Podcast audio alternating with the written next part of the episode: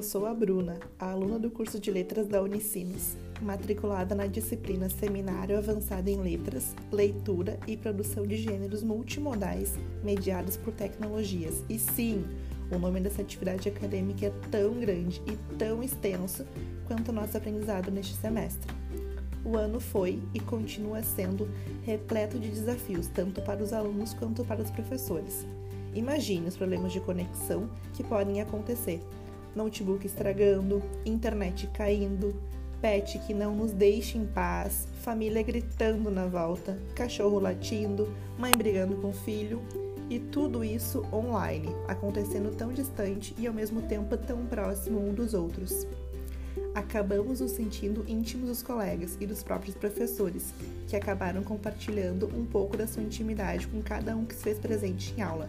E você, você mesmo, professor de língua portuguesa que sobreviveu ao ano de 2020 e saiu ileso e em meio a esta loucura, saiba que tu tens um lugarzinho garantido no céu.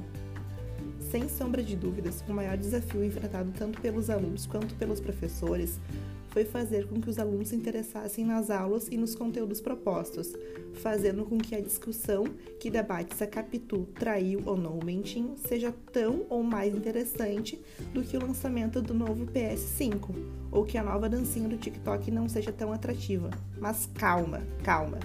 Nem tudo está perdido. Já ouviram falar em uma nova plataforma do Instagram chamada Rios? Não, gente do céu, é o queridinho do momento. O Instagram Reels é um recurso de rede social que veio para concorrer diretamente com o TikTok, aplicativo chinês muito popular entre o público adolescente.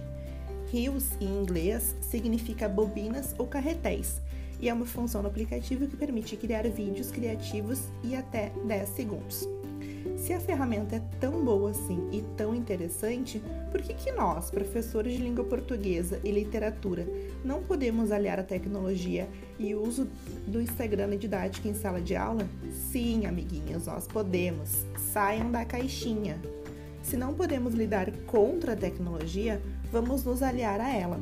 E é justamente este o papel do professor que é atento às mudanças e segue o fluxo de aprendizagem dos alunos, sabendo conciliar e se readaptar a todo instante, tudo em prol da educação.